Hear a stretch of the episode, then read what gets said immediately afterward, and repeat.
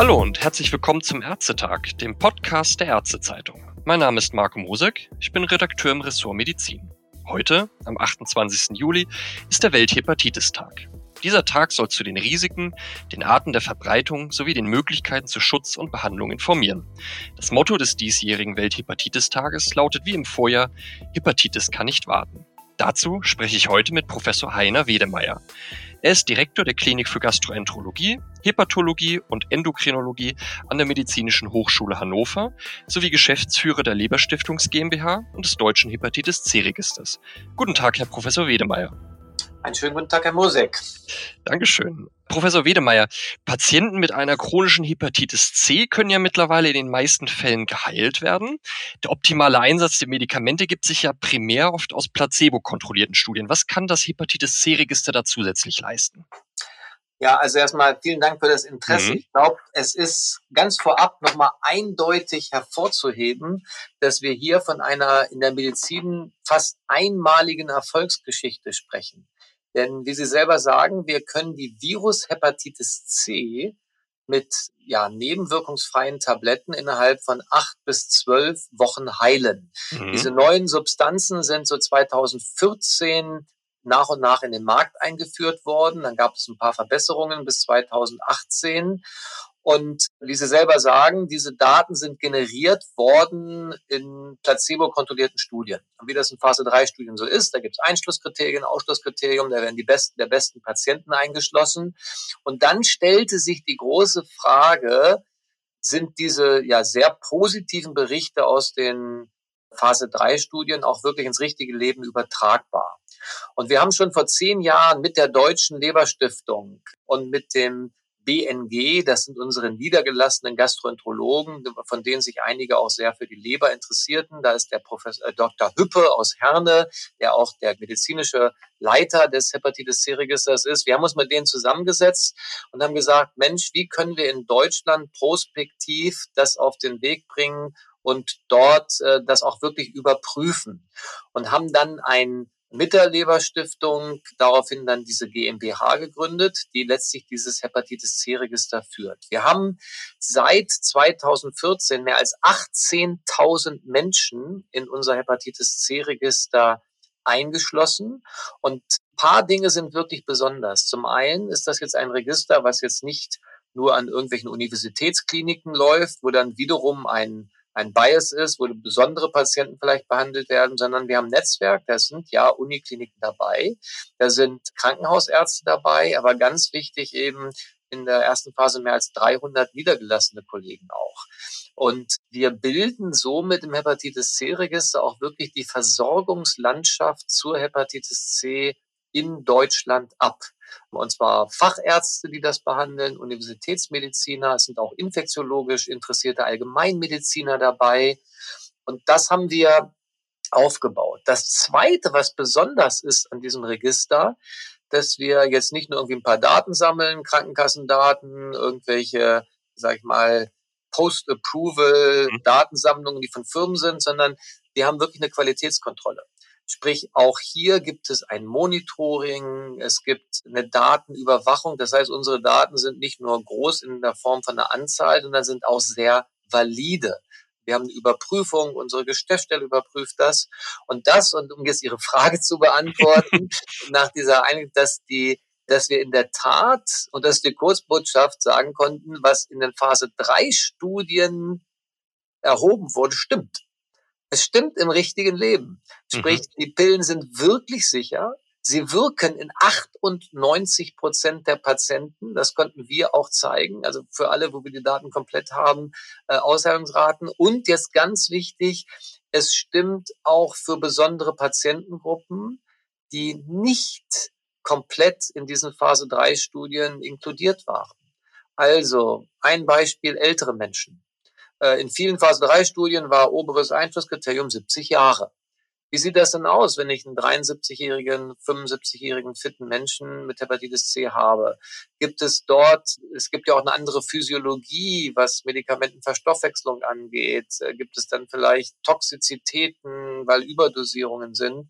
Da muss man sagen, das haben wir in mehreren Arbeiten gezeigt, dass die Behandlung auch bei älteren Menschen sicher einzusetzen ist. Das nächste sind, wenn man jetzt ältere Menschen spricht, dann spricht man von anderen Medikamenten. Was ist mit Co-Medikationen? Was ist mit Medikamenteninteraktionen? Und auch hier haben wir, glaube ich, in verschiedensten Arbeiten für Subpopulationen ältere Menschen, Komorbiditäten, HIV, co-infizierte Menschen, Patienten mit chronischen Nierenerkrankungen etc. wirklich in, in vielen Arbeiten zeigen können, dass die Versprechungen aus den Phase 3 Studien sich wirklich ins richtige Leben ähm, übertragen lassen. Also die Kontrolle quasi der Studiendaten im richtigen Leben haben Sie sozusagen da jetzt, ja. lese ich daraus. Da haben Sie jetzt einen großen Rundumschlag gemacht. Da hätte ich jetzt mehrere, nee, ist ja in Ordnung, da hätte ich ja mehrere Dinge, wo ich jetzt gleich einhaken könnte. Also Sie haben sich von bezogen auf die Auswertung der Registerdaten vom letzten November, wenn ich das richtig im Kopf habe. Mhm. Und da gab es ja mehrere wirklich großartige Ergebnisse. Also das haben Sie ja gerade auch angesprochen. Also ein Punkt da war ja eben diese Ausheilungsrate von, ich glaube, 96 Prozent waren es, glaube ich, die diese Daten bestätigt haben, richtig? Also die Ausheilungsrate, eigentlich ist man sogar noch höher jetzt mhm. bei der Hepatitis C. Wir haben, das sind natürlich jetzt hier Daten, da muss man immer gucken im Register, sie, sie fangen eine Therapie an und mhm. dann wie viel Prozent der Patienten hat man auch eine Dokumentation des Behandlungsendes und dann, was bei uns ganz wichtig ist, auch eine Dokumentation im weiteren Verlauf. Mhm. Weil die Heilung der Hepatitis C äh, determiniert sich durch eine Abwesenheit von HCV-RNA, von mhm. Virusgenom im Blut, 12 bis 24 Wochen nach Therapieende. Und wer dann kein Virus hat, ist geheilt. Und da haben wir Daten in der Tat 96, 98 Prozent je nach Regime. Was wir aber auch zeigen konnten im Hepatitis C Register, das ist eine Arbeit, die ja schon zwei Jahre äh, mhm. her ist, für die restlichen zwei Prozent, wo bei der ersten Runde einer Therapie es äh, dann leider nicht gereicht hat, dass wir dann mit einer erneuten Therapie dann diese Patienten doch noch retten konnten und ähm, heilen konnten, wo es dann noch eine besondere Tablettenform gibt. Wir haben so drei Ansatzpunkte mhm. im Hepatitis C Lebenszyklus, Protease, Polymerase, NS5A. Die, die Standardtherapien äh, greifen an zwei dieser Punkte an und dann diese Rescue-Therapie, die rettende Therapie am Ende für die ganz wenigen primären Therapieversager, da greifen wir an allen drei Punkten an. Und da konnten wir auch im Hepatitis C-Register zeigen, dass wir dann letztlich anderen Patienten dann doch noch heilen können, sodass wir ganz am Ende sogar über 96 Prozent, sondern bei 99 Prozent sind. Da war ja auch ein weiteres großartiges Ergebnis, dass eben sozusagen diese Daten bestätigen konnten, dass also seit 2014, seitdem die direkt antiviral wirkenden Medikamente eingeführt wurden, ja der Anteil der Hepatitis C-Patienten, die eine neue Leber brauchen, kontinuierlich zurückgegangen ist, richtig?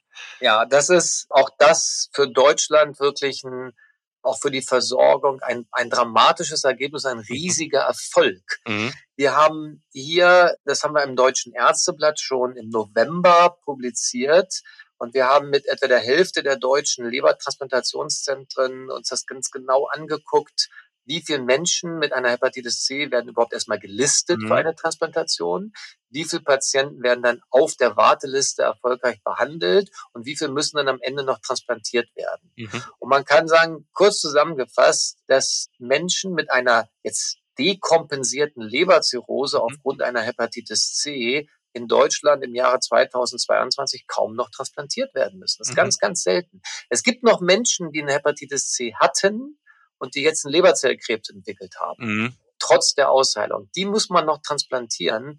Aber also wir haben damals mal so eine ganz grobe Kalkulation gesagt. Man muss sagen, in Deutschland sparen wir im Jahre 2022 gegenüber 2013, bevor das losging, sicherlich 100 Organe von Menschen, die wir jetzt nicht mehr an Hepatitis C Erkrankte transplantieren müssen, sondern die zur Verfügung stehen eben für andere Lebererkrankungen. Und das heißt, andere Lebererkrankte profitieren auch von den Erfolgen der Hepatitis C-Therapie. Ja. Das ist ja Stichwort HCC, würde ich jetzt behaupten, ne, dass der Anteil der Menschen mit dem hepatozellulären Karzinom, dass der bei den Menschen, die eine Lebertransplantation brauchen, deutlich höher ist, eben weil ja dann wahrscheinlich die Hepatitis C-Patienten so selten dann dazukommen.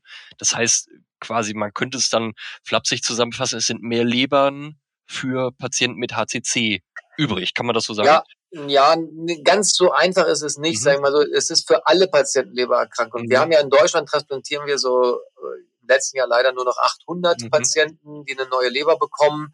Da spielen natürlich Patienten mit einer metabolischen mhm. Erkrankung, also Fettlebererkrankung eine Rolle, Zirrhosen aus anderen Gründen, Autoimmunerkrankungen, mhm. Gallenwegserkrankungen und HCC, sodass man sagen muss, das sind so 20, 25 Prozent HCC, mhm. aber auch die anderen profitieren eben auch davon. Mhm. Also grundsätzlich Riesenerfolg. Aber vielleicht in diesem Zusammenhang, ich habe das gesagt, und das ist auch eine Frage, die wir jetzt intensiv aktuell natürlich jetzt immer noch bearbeiten, ist, ich habe gesagt, dass, dass Hepatitis C Ausgehalte trotzdem noch einen Krebs kriegen können. Mhm. Und das ist eine der wichtigen Fragen, die wir jetzt im Hepatitis C-Register untersuchen.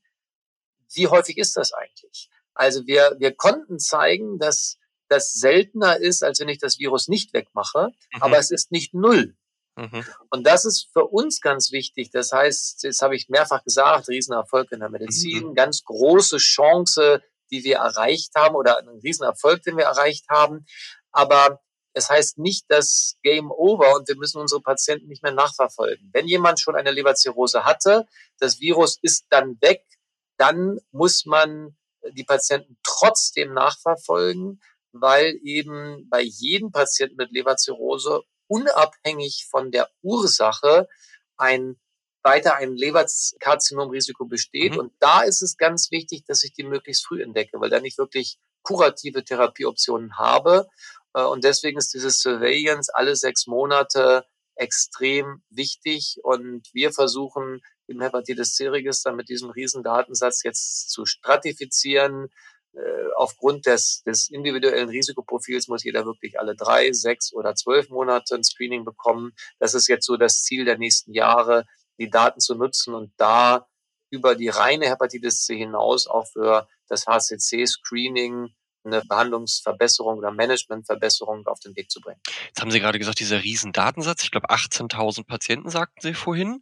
Ja. Das sind ja auch, ist ja ein Großteil der Patienten in Deutschland. Kommen denn da überhaupt noch neue Datensätze dazu, wenn der Datensatz schon so riesig ist? Ja, wir haben in der Tat, wir rekrutieren jetzt keine neuen Patienten mhm. mhm. mehr, die jetzt noch eine neue Therapie bekommen, weil man muss sagen, die primären Fragen zur Effektivität und Sicherheitstherapie der Therapie sind sind beantwortet. Ja. Also da wird jetzt, ob ich jetzt noch 19.000 oder 20.000 mhm. zur Behandlung dokumentiere, da werde ich keinen Erkenntnisgewinn haben. Wo aber die große Herausforderung ist, was passiert im Langzeitverlauf, was ich eben sagte. Das eine ist Krebs, das mhm. andere sind extrahepatische Manifestationen einer Hepatitis C. Hepatitis C-Patienten oder das HCV betrifft zwar die Leber, aber es gibt äh, ein erhöhtes Risiko für metabolische Erkrankungen. Es gibt teilweise Vaskulitiden. Mhm. Es gibt Müdigkeitssyndrome, die mit der Hepatitis C assoziiert sein können, wie es für alle Viruserkrankungen ist. Wir sprechen alle von Long-Covid. Mhm. Wir, auch meine wissenschaftliche Arbeitsgruppe hier in Hannover beschäftigt sich zusammen mit dem Professor Kornberg seit vielen Jahren schon über Long Hep C, wie wir das mhm. nennen. Und da ist eben jetzt die Frage, wie diese ganzen extrahepatischen Manifestationen, das Krebsrisiko, metabolische Risikofaktoren sich im Langzeitverlauf verhalten. Und äh, wir haben teilweise jetzt natürlich sieben, acht Jahre Nachbeobachtungen, nach Therapie. Und das ist ein wirklich einmaliger Patientenschatz für Lebererkrankungen, sodass das Register weiterläuft.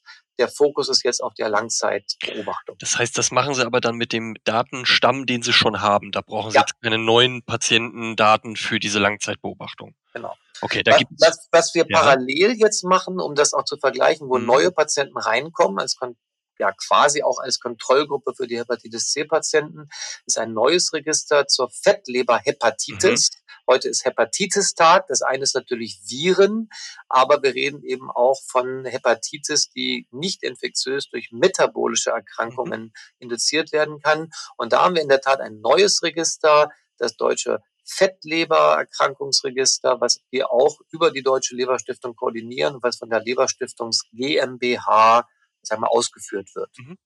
Werden da noch neue Patientendaten und, und meldende Ärzte rekrutiert? Absolut. Das Absolut. ist unser Ziel. Wir haben, wir sind jetzt dabei, da sind wir noch nicht bei 18.000, da wollen wir erstmal 1000 Patienten und dann 5000 Patienten erreichen, aber da werden neue Patienten aktuell mhm. eingeschlossen. Welche Ärzte haben Sie da im Blick? Also wer darf melden und was genau wird gemeldet?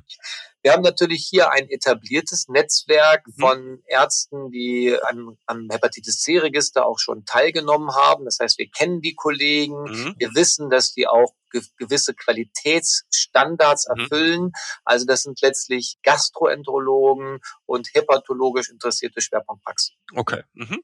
Gibt es da auch schon, können Sie da schon was sagen, wie viele Leute Sie da schon eingeschlossen haben oder wie viele meldende Ärzte und wie viele Patienten? Ja, das ist ein Register, wo wir jetzt nicht bei 300 Ärzten sind. Da sind wir äh, jetzt etwa so bei 50 hm. Einrichtungen und Ärzten und streben an, im Jahre 2023 zwischen, ja, wie gesagt, maximal 5000 Patienten erstmal einzuschließen. Mhm. Wir sind aktuell noch unter 1000. Okay. Mhm.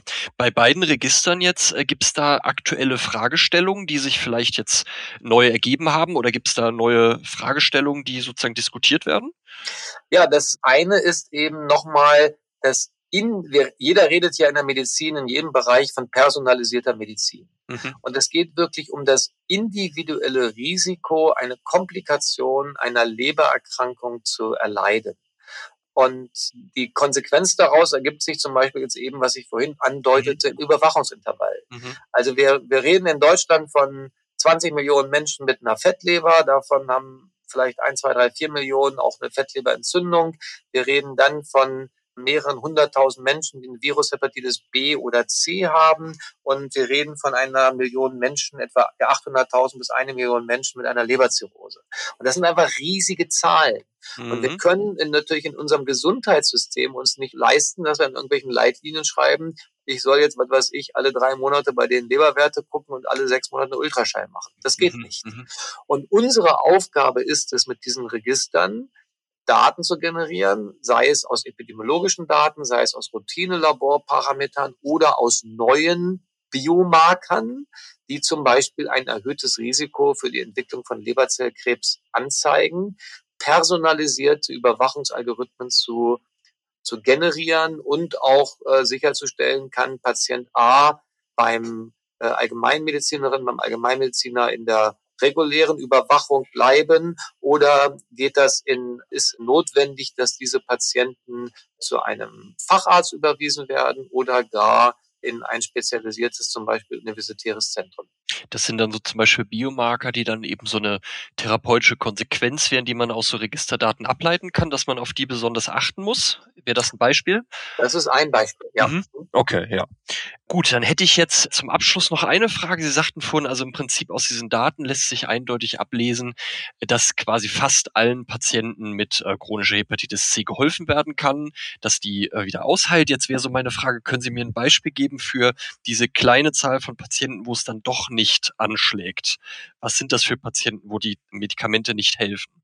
Ja, sagen wir mal so, diese zwei Prozent, wo die primäre Therapie nicht ansprechen, da da wird es wahrscheinlich, sag ich mal, so pharmakologische Ursachen geben, dass okay. die mhm. aufgrund von genetischen Polymorphismen vielleicht mhm. nicht ausreichend Medikamentenspiegel aufbauen. Dann, aber ich sage ganz ehrlich, in den meisten Fällen ist es jetzt kein klassischer biologischer Grund, was weiß ich, Virusresistenz oder irgendwelche genetischen Polymorphismen, was Metabolisierung von Medikamenten angeht, sondern mhm. es ist natürlich die Compliance. Mhm. Das ist letztlich so, die Patienten, die Substanzen wirken eigentlich immer, und, aber sie müssen es dann eben auch für acht oder zwölf Wochen nehmen. Mhm. Und das ist die, wie immer in der Medizin, die größte Herausforderung, weil wir hier natürlich auch von einer Kundschaft sprechen, die möglicherweise auch andere Begleiterkrankungen haben, ja. zum Beispiel ein suchtmedizinisches mhm. Problem. Aber es gibt ja Gründe, warum man Hepatitis C hat. Mhm. Und deswegen ist es so wichtig, dass diese Behandlungen durchgeführt werden von Ärzten und Ärztinnen und Einrichtungen, die sich wirklich um die Patienten kümmern. Mhm. Und dass man nicht sagt, oh, ich verschreibe mal eben eine Pille, dann lasse ich dich alleine und dann fangen die Patienten an, zwei, drei, vier Tage und dann hören sie auf und dann gibt es Resistenzen. Und das ist eigentlich die größte Herausforderung. Wir können nur sagen, bei uns im Register, die Ärzte, die sich wirklich eine große Erfahrung haben, die, die Indikationen dieser Therapie auch kritisch stellen, um Patienten nicht zu gefährden, dass wir in so einem qualitätskontrollierten Register über die Stiftung, über die GmbH einfach diese hervorragenden Daten generiert haben. Also Kurzbotschaft, wir alle müssen auch eine Verantwortung übernehmen und das ist das, was dieses Register zeigt. Und wenn man das vernünftig macht, dann kann man so eine Erfolgsgeschichte schreiben. Wunderbar, jetzt haben Sie den perfekten Abschluss hingelegt. Vielen Dank dafür. Das war ein wunderbarer Rundumschlag zum Thema Hepatitis-Tag und Hepatitis C und Hepatitis-Register. Ganz herzlichen Dank und ich danke Ihnen. alles Gute. Das wünsche ich Ihnen auch. Herr Professor Wedemal, vielen Dank für das Gespräch und für die Erläuterung und bis zum nächsten Mal. Und ich bedanke mich auch bei den Zuhörern und bis zum nächsten Ärztetag, dem Podcast der Ärztezeitung. Wir freuen uns, wenn Sie wieder mit dabei sind.